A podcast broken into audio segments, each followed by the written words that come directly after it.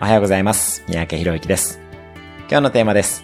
ちょっと馬鹿げているけどワクワクする目標を書く意味。